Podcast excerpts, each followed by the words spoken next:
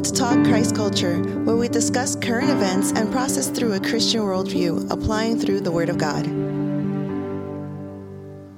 Brother, we're back uh, to do another show today. Unfortunately, you know, um, we're going to talk about some serious topic about what's happening in Ukraine. Yes, uh, as we as Christian and people who study the Bible know that there are some stuff that need to happen if we read the scripture, especially when you know about war, Roman war. But still, that put a heavy heart on us when we see how many you know people dying, innocent being killed, and just for one purpose only, though the uh, greedy old man.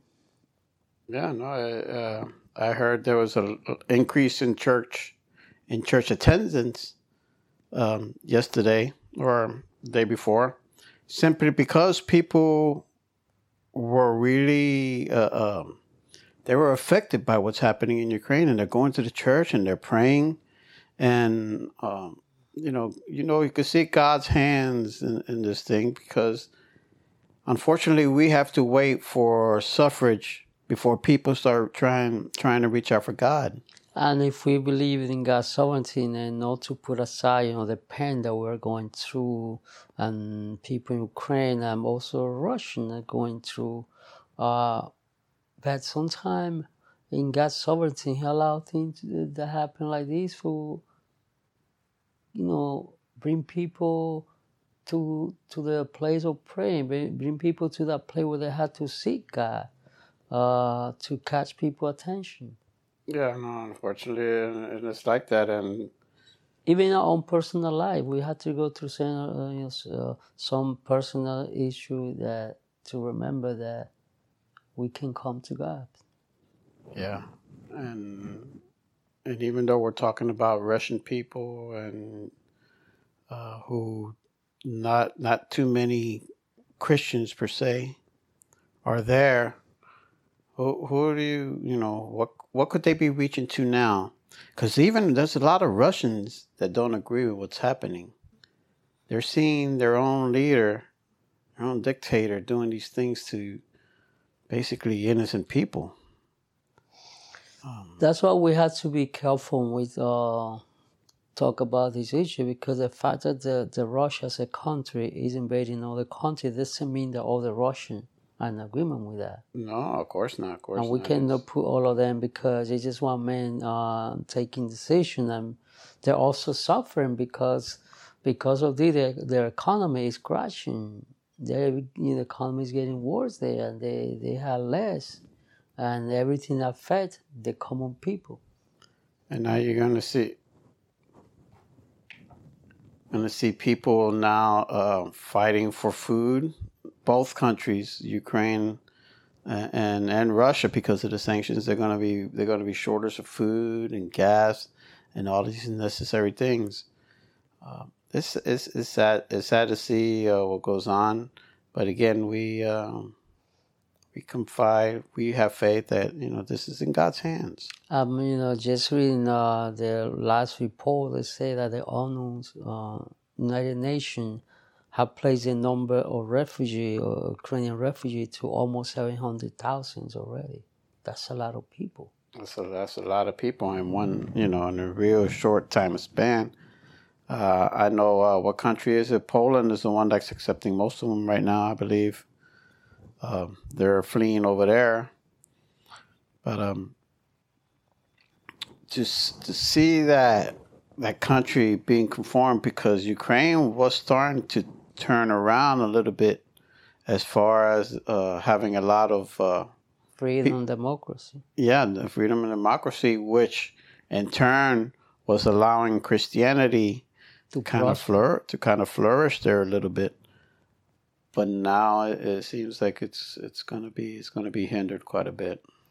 Well, we had come to this uh, this vocabulary show today that we are are you know heavy and we want to take this opportunity to pray not only for the Ukrainian but also for the Russian because, um, like I said before, probably half of the country is against this war and they also are suffering and they're also looking for answer. So this is the time that we as a church uh, need to come together and pray for the, every parties involved in these uh, conflicts. Yes, and so uh, as I, I think um, let's take a little bit of time out and pray for both of the, the Ukrainians and, and the Russian people who are going to suffer. Uh, I mean, I, am also for those who are trying to intervene in the conflict because at this morning, uh, the China uh, chief, Jinping chief, was trying to. They're having a meeting now with uh, Putin. It's, I don't know if it happened already. It's going to happen today, but they announced this morning that he's trying to intervene to see if they can get a you know ceasefire. Really, that's a that would be a surprise from China. Well, you know, there are common interests there.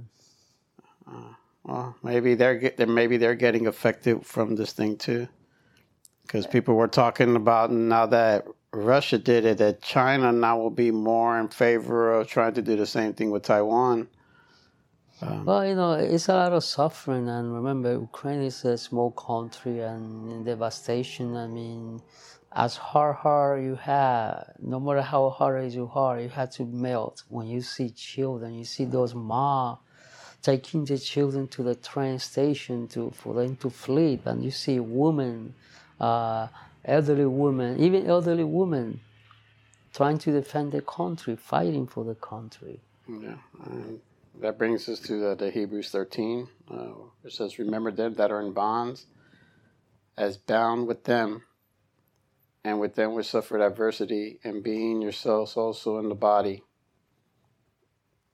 Yeah, you know, we had to make their suffering our suffering, and we can all feel the same thing they feel, but at least we can come to the children through prayer and you know our let our um, petition be known to God with thanksgiving and gratitude. Um, to God to keep in control. Not that He take control because He's on con- He's in control. He's in control. Uh, we we can't see it. We can't imagine it. We can't think of why it will cost the thousands of lives that this is going to cost. But uh, we have faith that His plan ultimately is the best one. Is the is for good. He's had He has ordained it. So naturally, it's it's it's good.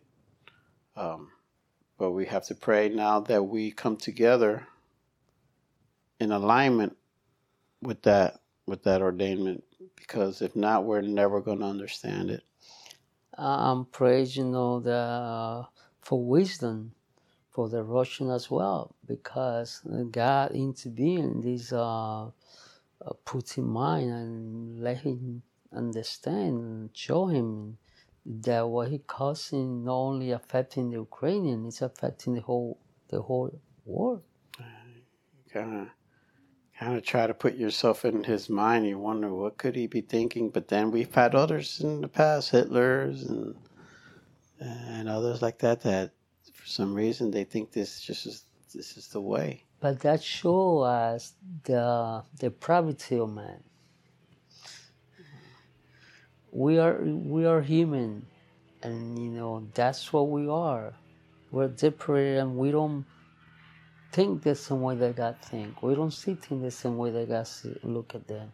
We have our own pride our own agenda.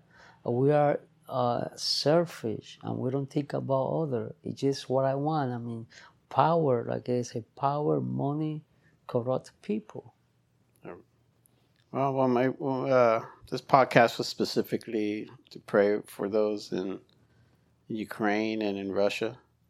So let's take a minute and pray for them. Heavenly Father, as we come to you, dear Lord, we thank you, first of all, for your redemption. We thank you for your forgiveness. We thank you for um, just many things, uh, as we know that we on our own are nothing without you. Heavenly Father, we, we thank you that you have forgiven us and just showed mercy. And um, we ask you again to continue to forgive us of our sins. And we pray now, dear Lord, for those people in Ukraine and, uh, who are being bombarded, the families being torn apart, some leaving, men staying to fight. families are being torn apart. The ones who are staying, dear Lord, are going to find themselves in, in struggle to find food and gas and whatever essentials that they need, dear Lord. Uh, it, it's hard as one living here in South Florida to to feel what's going on there, dear Lord. But in spirit, as our spirit reaches over there, dear Lord, we can feel the pain that they may have. And as most of the people in the world are probably um, asking, is that um, this thing be over quickly, dear Lord, and that your spirit and your love be both with the Ukrainians and the Russians who are just scratching their heads probably just, just as much, wondering what is their leader thinking, what is their leader doing because it's not only affecting Ukraine, it's affecting Russia. And pretty soon they will also feel the effects with these sanctions and anything else that uh, comes upon them, dear Lord. And and above all that, they may be mistreated by the rest of the world when the people, the Russian people, have no fault of their own.